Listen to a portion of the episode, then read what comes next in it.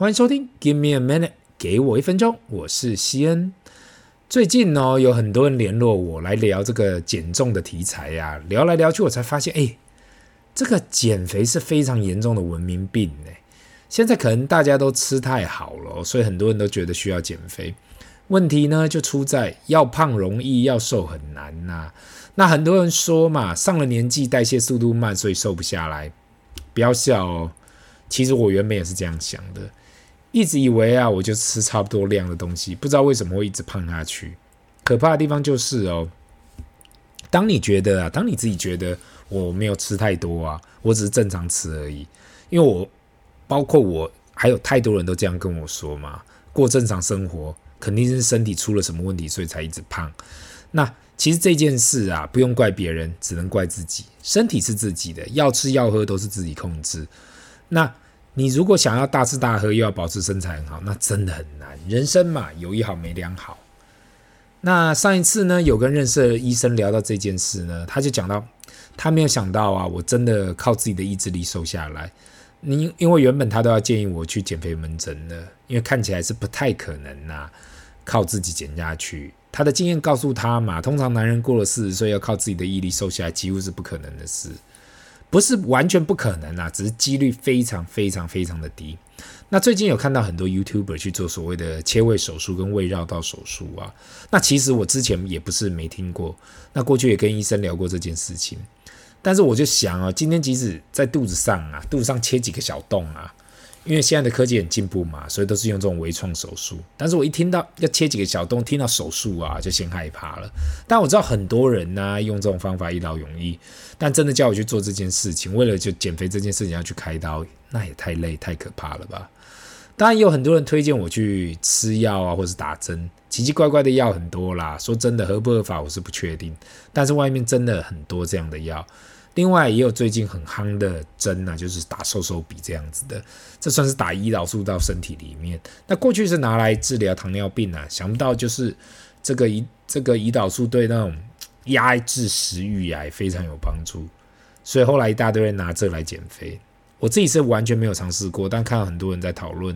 但也不要小看这种糖尿病的药，丹麦药厂 Novo Nordisk calls Wegovy an Ozempic 这种原本治疗糖尿病的药啊，变成减肥药。上个月一度成为欧洲市值最高的公司，原本第一名为 LVMH，这代表呢，在欧洲不是卖名牌，不然就是卖减肥药最好。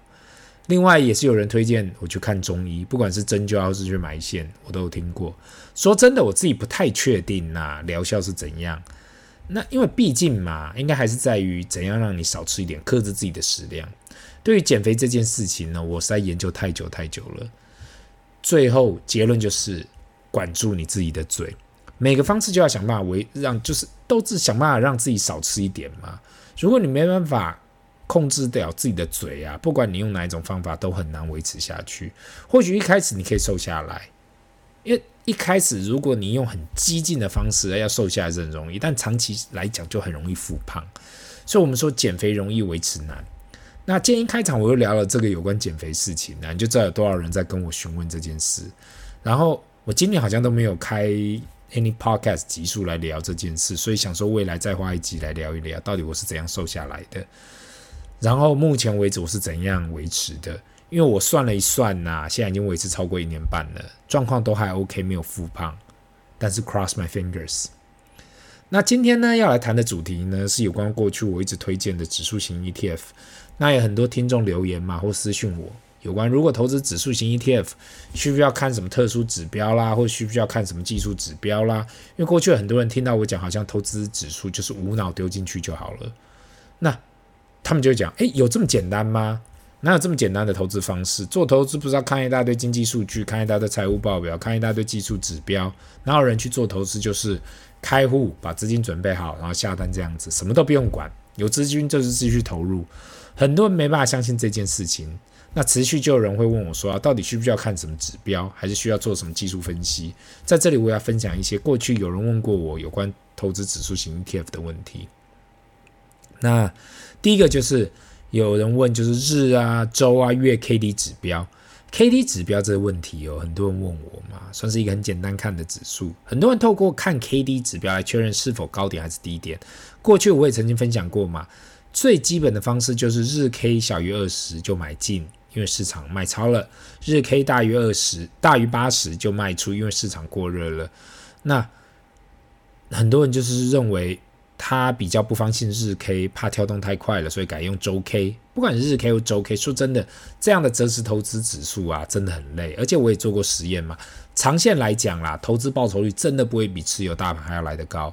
当然，我也欢迎听众去尝做尝试，毕竟任何方法不要听谁谁谁讲，自己先去尝试去比较比较重要。因为过去十来年我自己有做过实验，那这样的方法真的没有比较厉害。第二呢，就是看均线嘛。那很多人学过技术分析，肯定知道嘛。不同的均线代表不同的意思。在台湾，很多人有他们要看的均线，有五日的、啊、十日、二十日、六十日、一百二十日跟两百四十日的均线。当然，很多老师推出更多不同的均线啦、有什么均，有什么均线多头排列啦，均线空头排列啦，黄金交叉、死亡交叉，像这种这么多啊，我都听过啦。那太多人会说啊，我不可能傻傻进场嘛，如果没有看这个均线，不就是乱买而已？说真的，如果看指数的 ETF 还需要看那么多线，人生真的太累了。另外，也能够操控大盘的指几率真的很低，毕竟那是需要很大的资金量体才能够做到啊。要能操控一整个股市的指数，不是想象那么容易的。那第三呢，我有听，第三呢，有关波浪理论。每一次我听到有人跟我提到说要看波浪理论来投资大盘 ETF，说真的我也累了。不知道很多人听过所谓的任何趋势都是走五波上升、三波下降，那也是发明这理论的人名称名称呐，之为 Elliott Wave。透过这个理论呐，就会开始分析嘛，目前大盘的趋势在哪里呀？想要从这个趋势里面找到一点点 edge。我不是反对大家使用这个理论。而是，如果投资大盘还想要从大盘里面找到超额报酬，那不是完全打败了准备投资大盘并取得整体报酬的出发点。那我刚才花了一点时间去探讨，很多人问这个技术分析的方式啊，是否可套用在指数型的 ETF？我的回答是说，当然可以啊，只是透过这样的分技术分析，你一定要得到很高的 alpha，不然真的就是白忙一场嘛。那我觉得绝大部分的投资者。或者只想要在股市铺钱的人呐、如果你只想要投资大盘，那就好好的买着放吗？那美国的大型投资公司 Capital Group 名下管理超过二点六兆美金，曾经做过调查嘛？二零零三到二零二这二十年来，如果你投资 S M P 五百指数，每一年你都投资一万美金，二十年来你都这样做，那如果每一年呢，你都买在指数的最高点，跟另外一组人呢，每一年你都买在指数最低点，这两个组合二十年后报酬率会差多少？那我再重复一次给大家听哦。如果两个组合嘛，一组是每一年都买在标普五百的最高点，另外一组是买在标普五百的最低点，二十年后这两个组合会差多少？一定会有差，毕竟一个是买在最高点，一个是买在最低点。但是二十年后呢，每一年买在最低点的那个组合呢，平均报酬是十一点四三，另外每一年都买在最高点的那个组合报酬会是在六点四八。所以你可以想到，其实没有想象的这么大。那这个报告我会放在 Podcast 底下，大家有兴趣可以自行上网阅读。那回到刚刚那个调查嘛，我相信没有一个人可以保证自己每一年都买在最低点，或是每一年都买在最高点，这个几率实在太低了。所以绝大部分的人都会买在这个的中间嘛。只要你相信指数随着时间只会越来越高，只要你愿意把资金丢进去，剩下的只是让市场去运作了。你把这想得越复杂，如同我说的嘛，Just keep it simple。那。你只是想要投资大盘，不用什么神奇操作就可以达到目的。我知道很多人会说，我还年轻，如果只是单单这样投资，没有做任何操作，不是很废吗？因为这也是很多人会问我的问题。那我只是工作，然后八年后，那不是超废的？如同我过去提到嘛，你可以拿一部分的资金去主动操作，像是二十 percent 也好。过了一年，你觉得超棒的，你觉得增加，你觉得你的。报酬率超过这个大盘的报酬率，那你可以增加到三十 percent 或四十 percent，再来看看自己操作的绩效怎样。那你试了，绩效没有你想象那么好，那就算了。重点是你试了。过去有人跟我提到自己的绩效早就比巴菲特爷爷的长期绩效二十 percent 年化报酬率好太多了。那如果你是这样的天选之人，我也不会说是你是错的，毕竟行行出状元，不是吗？那今天的分享呢，就到这里，让我们进入 Q&A 的时间。一先你好，想要问你一个无关投资的问题。目前我才刚出社会三年，我的同学朋友圈都是非常负面思考的，应该说是呃充满负能量。那我想要改变这样的环境，你觉得应该怎样做呢？很多时候听了西恩大哥你的 podcast，就想好好努力来研究投资，来研究理财。可是周遭的人却觉得存钱投资没用啦，叫我不要浪费时间，不如跟大家一起躺平比较舒服。这样让我自己感觉到很孤单。过去的同学跟朋友都对投资理财没太大兴趣，请问我该怎样去做？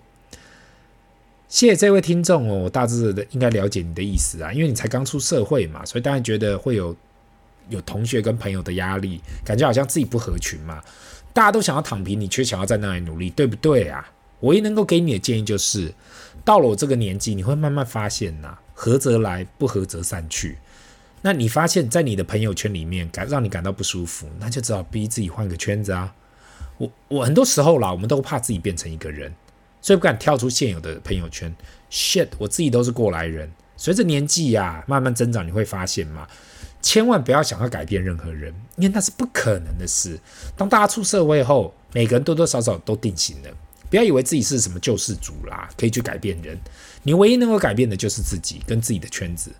那你觉得你现在的圈子不行，那就改变吧。改变到愿意努力、愿意更上一层楼的人。古时候不是说吗？孟母三迁就是希望自己的小孩有好的环境。那毕竟是环境改变人简单，人要改变环境难呐、希望这一点可以帮助到你。这里是 Give me a minute，给我一分钟，我们下次见，拜。